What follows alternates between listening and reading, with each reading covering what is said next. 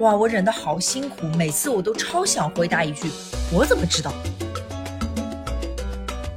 你说企业自己都不确定自己的活路在哪，谁还能保证你一个小小员工的职业发展确定性呢？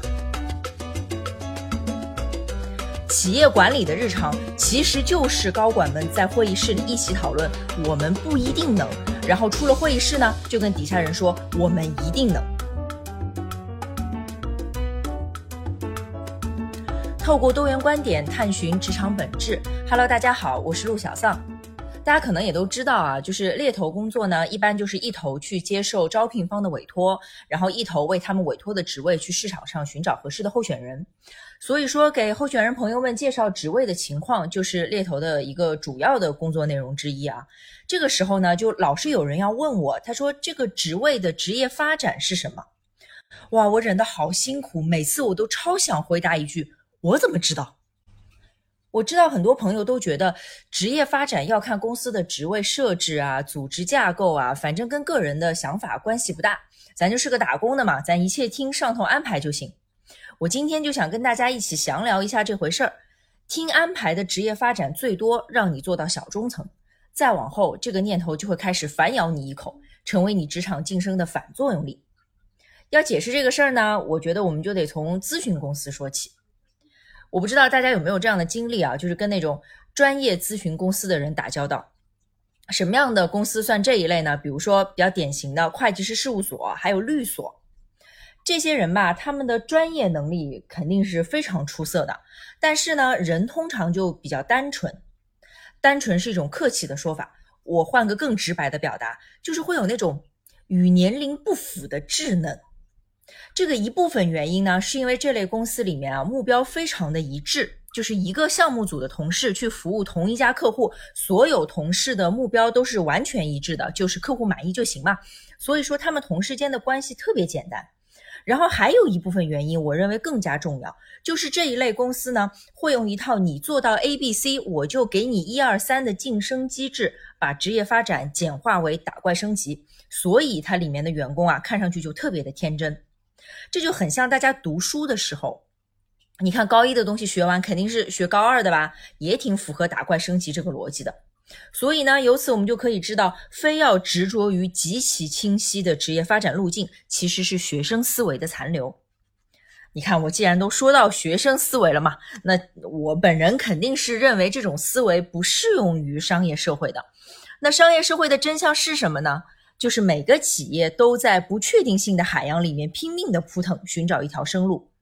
你说企业自己都不确定自己的活路在哪儿，谁还能保证你一个小小员工的职业发展确定性呢？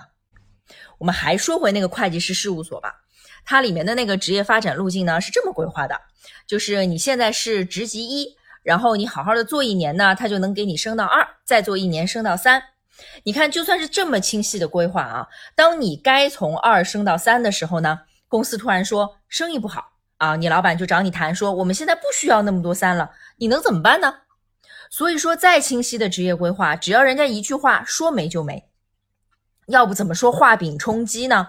画饼真能充饥吗？你骗鬼呢？说到这儿啊，可能就会有听众朋友想要问我：既然别人承诺的职业发展的大饼是不靠谱的，那我要靠自己争取的话，我连一条路都看不见，我要怎么闯呢？我往哪儿闯呢？我觉得我爸前几天跟我说的一个事儿吧，特别适合解答这个问题。我爸上下班路上啊，特别喜欢观察那种骑着助动车的家长，然后后面肯定带一小孩嘛。那孩子呢？话多就会问各种各样的问题。有的时候孩子问的问题啊，一看家长的那个表情就知道他肯定不知道答案。这种时候呢，我们就会出现三种家长。第一种会跟孩子说：“你闭嘴，你哪来那么多问题？”第二种呢，会根据自己过往的生活经历胡说八道一通。那肯定是不对啊，但是他胡说八道的这个态度呢，是非常自信、非常固执、确定的啊。然后第三种家长呢，就是啊心平气和的跟孩子说这个事情呢，我也不知道。那我们一起去查一查，看看你问的问题到底是怎么回事。你看这三种情况啊，其实也完全可以对应在我们面对职业发展不确定性方面的呃反应上面。你看第一种，如果说闭嘴啊，哪那么多问题，他其实是在回避问题，掩耳盗铃。只要我不承认我的职业发展存在不确定性，它就不存在。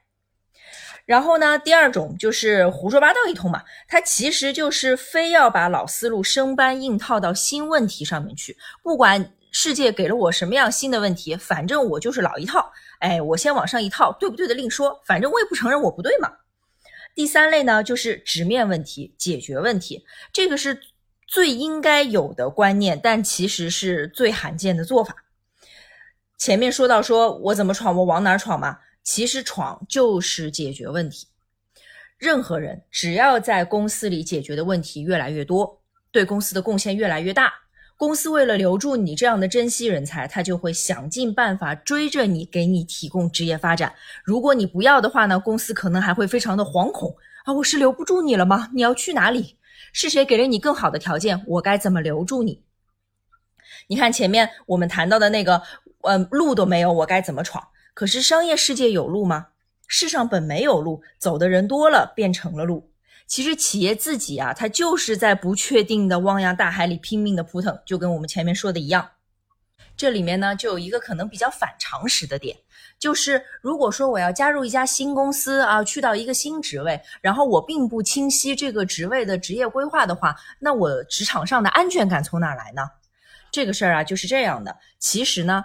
员工也不安全，公司也不安全，管理层也不安全。这个职场上一切都是不确定性，根本就没有人安全。之前我们还在从事比较初级工作的时候，看到的那种虚幻的安全感啊，其实是管理层为了稳住底下干活的员工们，他制造的一种美丽的幻觉。那既然我们已经到了职场上的这个阶段了，是时候该面对现实了。那你想怎么做呢？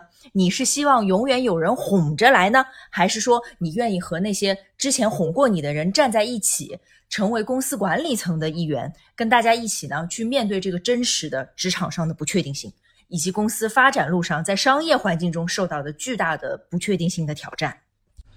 企业管理的日常其实就是高管们在会议室里一起讨论，我们不一定能。然后出了会议室呢，就跟底下人说，我们一定能。你打算永远待在这间会议室外头，还是从今天开始努力往里走？那就要看你怎么想了。好，今天我想分享的内容就是以上这些，啊，感谢你的时间，我是陆小丧，我们下一期节目再见。